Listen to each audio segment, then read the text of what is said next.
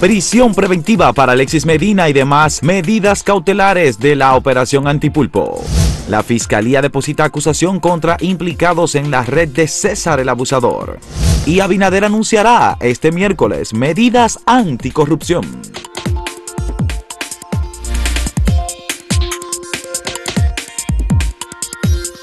Este 9 de diciembre, el presidente Luis Abinader encabezará un acto en el Palacio Nacional para anunciar medidas contra la corrupción en la administración pública.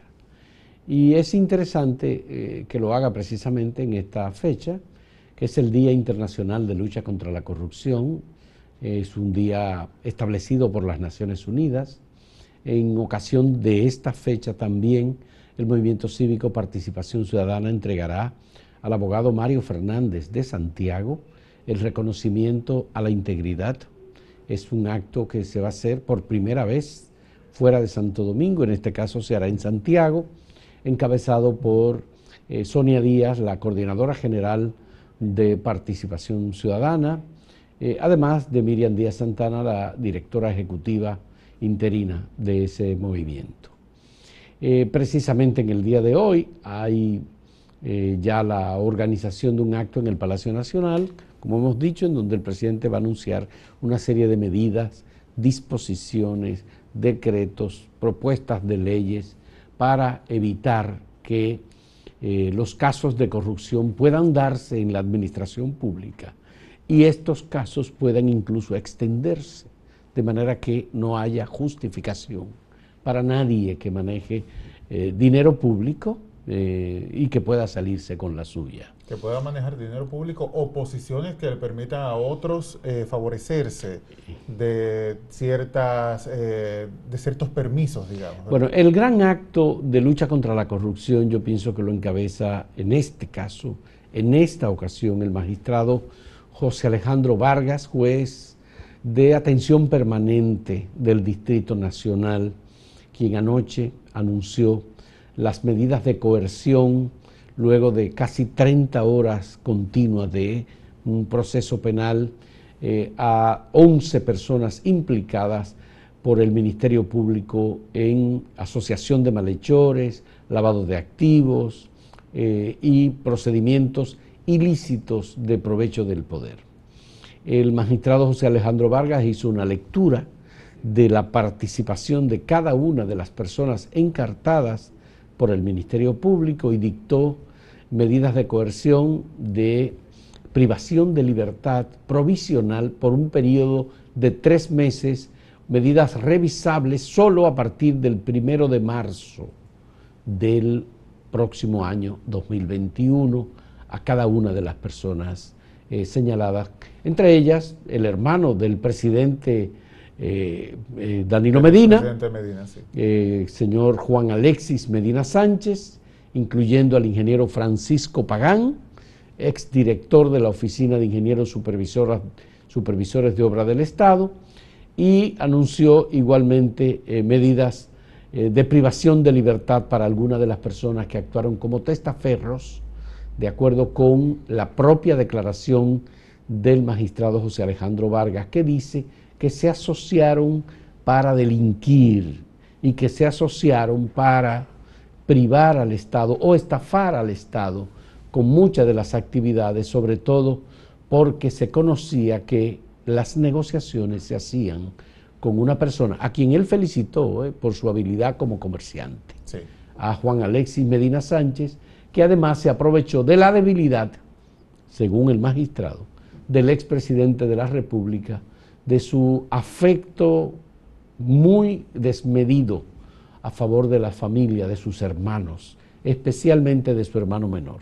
Exacto. El juez Alejandro Vargas se refirió a esta relación tan especial que tiene el, expresidente Medina con su hermano eh, menor, diciendo que él lo consideraba la niña linda, de la niña obviamente de sus ojos, ¿verdad? y que por esa consideración tan especial era que aparentemente, entendemos nosotros, que podía voltear la cara ante lo que estaba ocurriendo, que era muy evidente, era demasiado evidente. Una de las personas que recibió prisión preventiva de tres meses es Fernando Rosa. Fernando Rosa era el director del FOMPER, institución en la que también laboraba como eh, vicepresidenta en este caso, Carmen Magalis, Medina, eh, Carmen Magalis Medina, que es hermana de Alexis Medina y de Danilo Medina. Y uno de los argumentos que dio el juez Alejandro Vargas el día de ayer es que ella conocía también y que como miembro del comité de compras y contrataciones del FOMPER conocía perfectamente lo que estaba ocurriendo con su hermano. Y que debido a eso, se entendía también que esas acciones que estaba cometiendo le favorecían. Que cada vez que estaban haciendo una licitación, eran cuatro o cinco las compañías de su hermano que, participaban en la, licitación. era evidente lo que estaba ocurriendo. Sin embargo, en el caso de Carmen Magalis, él entendió, él siempre ha sido eh, muy eh, condescendiente hacia las mujeres y él dice que es muy difícil que él pueda otorgar prisión preventiva a una mujer debido a lo que eso significa en un hogar. Y por esa razón entonces le otorgó prisión domiciliaria. Así es, es, un, es una especie de, de perdón. Claro, él está diciendo, usted cometió irregularidades. no, él no solamente está diciendo eso. Cuando él empezó su argumento, inició diciendo que lo que ella había hecho, según el Ministerio Público, era más que suficiente para darle prisión preventiva. Así es. Pero que no lo hacía por su, condición de mujer. Bueno, el magistrado José Alejandro Vargas, yo pienso que también le ha hecho eh, con esta decisión un gran favor al expresidente Danilo Medina. Y lo digo porque eh, lo que dijo José Alejandro Vargas es, excluye al presidente Danilo Medina de la componenda, aunque no lo excluye de la decisión de favorecer a sus hermanos. Eh, hay, yo sé que es una sutileza, pero de todos modos, al excluirlo en intención, digamos, para delinquir, porque él dice, es usted que se aprovechó de su hermano, de la debilidad de su hermano. Al mismo tiempo está reconociendo que el presidente fue débil con sus hermanos y que no adoptó la misma actitud que pudo haber adoptado frente a terceros designados por él. En el caso de su hermano no era un designado y es verdad. Eh, los abogados defensores dijeron, este hombre no ha sido nunca funcionario público. Bueno, pero yo no sé si ustedes han visto algunas tarjetas por ahí de asistentes de los hermanos de Danilo Medina. Sí. Esas tarjetas. que han causado escándalo. Bueno, esas tarjetas son el público reconocimiento del más fraglante eh, aprovechamiento de la relación personal de alguien o de la relación filial o familiar con una persona para tráfico de influencia. Porque que usted diga de que fulano de tal, asistente del hermano del presidente de la República Dominicana. Por ejemplo, este por ejemplo, sí, que usted diga, eso es, eso es una de las barbaridades mayores, eso es un delito tener una tarjeta como esa. Porque en definitiva, si usted es hermano del eh, asistente del hermano del presidente de la República, es un individuo. El presidente de la República fue escogido para gobernar el hecho de que tenga un hermano o no lo tenga, ya esa es otra situación. Pero mira, ya que tenemos que ir a la pausa, yo quiero, en, el caso del juez Alejandro Vargas, quiero pienso algo. Y es que el expresidente Medina no era quien estaba sentado en el loquillo de los acusados. Así que... moralmente sí. Moralmente, pero no estamos hablando de una acusación moral, estamos hablando de algo que se debe probar en un juicio y que la recopilación de evidencia que ha presentado el Ministerio Público para solicitar en este caso medidas cautelares es en contra de imputados que tienen nombre y apellido y que no son el del presidente. Tomemos en cuenta. Yo creo que en el caso del, del juez Alejandro Vargas, él no podía irse más allá de una consideración que vincula a sus hermanos y a sus exfuncionarios con el presidente, más no hablar directamente del presidente. Bien, el Ministerio Público pidió 12 meses de prisión preventiva. Eso le fue negado y solamente se acogieron tres meses para la mayoría de los, de los señalados como cómplices testaferros de Juan Alexis Medina. Y al propio Juan Alexis Medina, principal cabeza hasta ahora del pulpo, solamente igual le dieron tres meses, igual que a los demás. De manera que el juez José Alejandro Vargas sentó un precedente porque ha puesto como una especie de escuelita ahí para mostrar cómo es que se hacen las cosas y que el país se entere de cuáles son las consideraciones. Porque él a cada uno le dio la explicación de las razones por las cuales iba a ir a prisión preventiva. Mira, tenemos que hacer la pausa, vamos a motivar la pregunta y podemos volver con algunas de las motivaciones que eh, eh, citó el juez Alejandro Vargas el día de ayer para dar la medida que finalmente se dio a conocer. Vamos con la pregunta.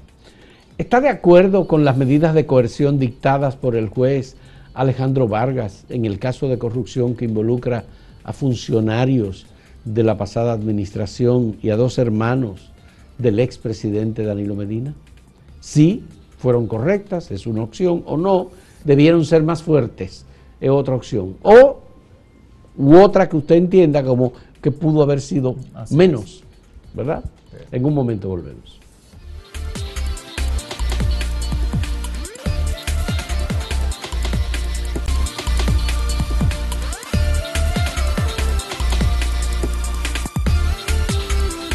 Eh, hablábamos, Fausto, antes de la pausa, de las motivaciones del juez Alejandro Vargas para determinar si uno de los imputados o no debía cumplir prisión domiciliaria o prisión preventiva en un centro correccional.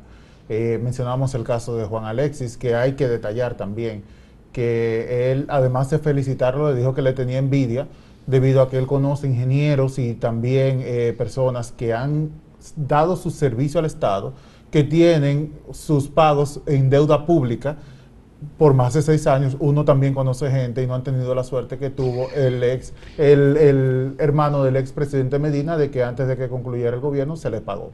Eh, hubo otros comentarios que hizo el juez Alejandro Vargas, por ejemplo, del ex ministro de Salud Pública, Freddy Hidalgo, de quien dijo palabras duras, lo llamó poco, eh, tonto poco útil al momento de, hablar de su participación en este entramado de que él pudo haberse quedado los ocho años los ocho años como ministro de salud pública. Sí es muy duro pero eh, eso por lo menos en cuanto a la participación de Freddy Hidalgo el juez entendió que debido a esta imposibilidad que tenía de jugar un rol más eh, más grande debido a sus limitaciones pues eh, decidió finalmente otorgarle prisión domiciliaria. En el caso, por ejemplo, de, Juan de Julián Esteban Suriel, él lo señaló como una persona que intentó aprovecharse de la posición que tiene o que tenía Juan Alexis Medina al ser hermano del expresidente para hacer negocio que cuando no le funcionó simplemente decidió retirarse. Decidió retirarse. Pero que sin embargo el tema de las armas había sido un clavo en su ataúd. Sí, porque tener armas de guerra, aquí la gente se ha acostumbrado a poseer armas de guerra como si eso fuese... Como si fueran caramelos. Pues no, como si fuese un arma normal, una pistola, una cosa así, pero realmente es un arma que está controlada por el aparato eh, del Estado. Y eso no está para que los civiles la porten. Y él se quedó con el arma. Él dijo que bueno, eso era para la campaña de Gonzalo. Es que en su caso Pero las ¿cómo es posible? generaron más dudas que respuestas. Porque él hablaba de, ah, bueno, a mí me asignaron a una persona que era un, oficial del ejército para mi protección. Primero, usted es un civil. ¿Por qué tiene el Estado que asignarle una persona del ejército? Eso no, no tiene cabeza, no tiene sentido. Y segundo, se le asignan armas de guerra. Cuando termina la campaña, entonces, el oficial se retira, él se queda con las armas, a ver a quién se la van a entregar, si es que se las pide. Bueno. Eh, hay que decir que este es un proceso, y el magistrado lo dejó bien claro, que apenas está comenzando. El Ministerio Público ha dicho que las investigaciones están en curso, que hay la posibilidad de nuevos encartados como parte de este proceso y que hay casos en los cuales ellos no mencionan a las personas involucradas directamente porque todavía es una investigación en proceso y no quieren dar pasos adicionales. De manera que en los próximos días y semanas vamos a estar viendo nuevos, eh, digamos, nuevas partes de este proceso. Eh, hay unos videos, no se sabe qué es lo que contienen las cajas que se transportan en esos videos. Uno de los abogados dijo, bueno, ahí pudo haber sido que fueran papeles, o tal vez pudo haber sido que llevaran otra cosa, ¿no? Pero bueno, nada de eso hasta ahora se tiene conocimiento a menos que el Ministerio Público consiga la confesión con las personas que fueron filmadas transportando cajas desde uno de los apartamentos de Juan Alexis Medina y confiesen qué era lo que tenían esas cajas. Es parte de un proceso que está en marcha. Por otro lado, eh, el Ministerio Público tiene hoy la presentación de pruebas en el caso Odebrecht que se sigue en el primer tribunal colegiado de primera instancia del Distrito Nacional que preside la magistrada Giselle Méndez. Ese proceso ha ido avanzando. Ayer hubo eh, una, antes, en las horas de la mañana, una amplia discusión sobre la presencia o no de un funcionario de Odebrecht de Brasil en este eh, proceso en el que el Ministerio Público lo ofrece como un testigo a cargo.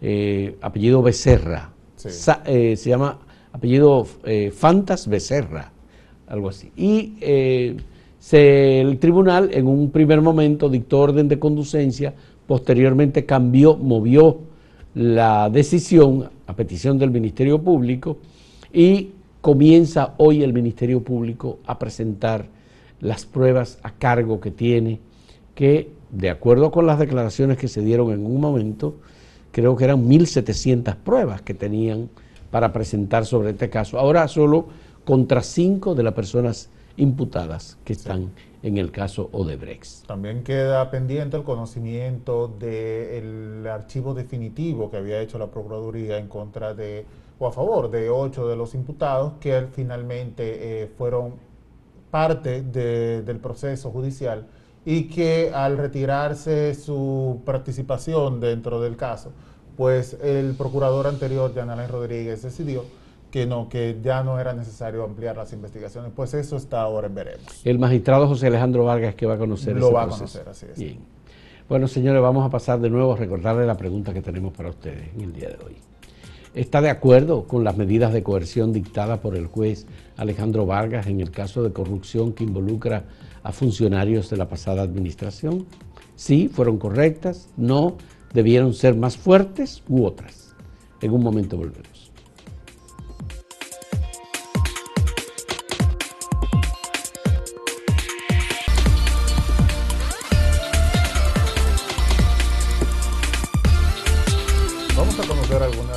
respuestas a la pregunta que hemos hecho el día de hoy en acento. Recordamos, si está de acuerdo con las medidas de coerción dictadas por el juez Alejandro, Alejandro Vargas el día de ayer. Si fueron correctas, dice el 61.6% de las respuestas. No, debieron ser más duras, un 34.1%, y otras un 4.3%, eso es de 698 votos en Twitter. En Twitter, bueno, interesante. Bastante mayoritaria la opinión de que El apoyo ha sido constante. Bueno, pues veamos algunas respuestas particulares. Mercy, Mercy Agüero Paulino. Lo único que no me gustó fue el trato preferencial que le dieron a Magalis Medina por ser mujer también debió ir presa. Dice, una mujer, Mercy. Sí, esa es una consideración que está en su derecho. En Acento TV, en, Acento TV, en, el, portal de YouTube, eh, la misma respuesta. El 54% dice que sí, que fueron correctas. Otra vez se demuestra el apoyo a la decisión del juez Alejandro Vargas. No, debieron ser más fuertes en un 44% y otras un 2%. fuerte, ¿verdad? sí. Vamos a ver algunos de los comentarios. El 90, sí, prácticamente el 90. Aquí está Radamés Castillo. Creo que la hermana del expresidente debía ser enviada a prisión. Es tan corrupta como todos sus hermanos y hermanas. Sí, igual eh, es una consideración. El juez Alejandro Vargas explicó, explicó el por qué no lo hacía. Dice Alexander Flow, me parece que el juez Vargas fue muy justo con las medidas que tomó. Ahí está una opinión de apoyo al juez Vargas. Eh, Alfredo de la Cruz, este juez es un gran hombre. Se necesitan más como él en el país. Bien hecho. Sí, era una, de Miriam Kelly, era una medida de coerción, no un juicio de fondo. Y se evaluaron los riesgos de cada cual. Así mismo pasó. Bueno, pues, eh, ¿alguna otra? Emelindo Mota Benítez. Debieron ponerle un año de medida de coerción a los imputados por robarle al pueblo y quebrar tantas empresas que no había forma de que le ganaran una licitación al hermanito de Danilo. Recuerden que en este caso habrá una revisión de la medida de coerción en marzo. El primero de marzo. Bueno, vamos a pasar con nuestro compañero Máximo Laureano en Santiago, como cada día nos ofrece informaciones importantes de Santiago y el Cibao. Adelante, Máximo. Gracias, saludos. Como era de esperarse, todo este proceso de la medida de coerción contra los imputados por presuntos casos de corrupción, funcionarios, exfuncionarios y relacionados de los gobiernos del Partido de la Liberación Dominicana. En el caso de Santiago, llama mucho la atención, muchos sectores pendientes, atentos, porque uno de los protagonistas, Fernando Rosa Rosa, representaba al FOMPER.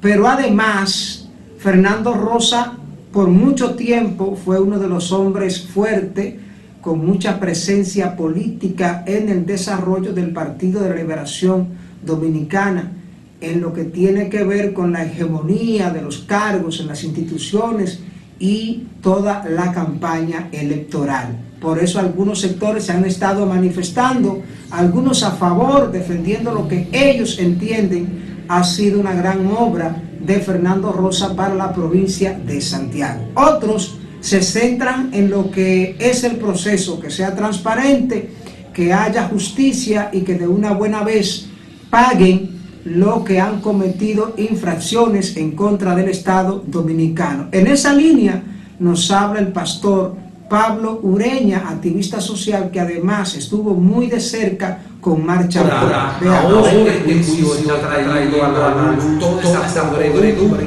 todo ese estiércol que nosotros confiamos de que se va a salir a puerto seguro. Nos vamos a la provincia de Duarte, allí hay una preocupación colectiva, según nos cuenta nuestro colaborador Francisco Calderón. Se entiende que allí la población se ha desentendido de las medidas preventivas, que los operativos de las autoridades no son tan efectivos ya, y que entonces ha habido un resurgir de los casos de coronavirus. Hasta se ha llegado a informar que algunos centros pudieran estar en los próximos días anunciando que no tienen espacios para pacientes con coronavirus. Pero hay una situación y es el director provincial de salud de la provincia Duarte no quiere que los reporteros reporten en vivo, que sigan los operativos policiales porque cuando llegamos a los negocios, todo el mundo sabe para dónde va el operativo. Entonces, los medios podrán estar frente a la policía para que cuando la policía llegue con la persona detenida, entonces los medios cojan la grabación.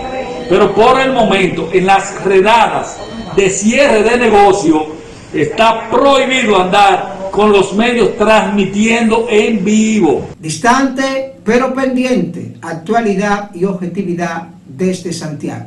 Siga la programación de Acento TV.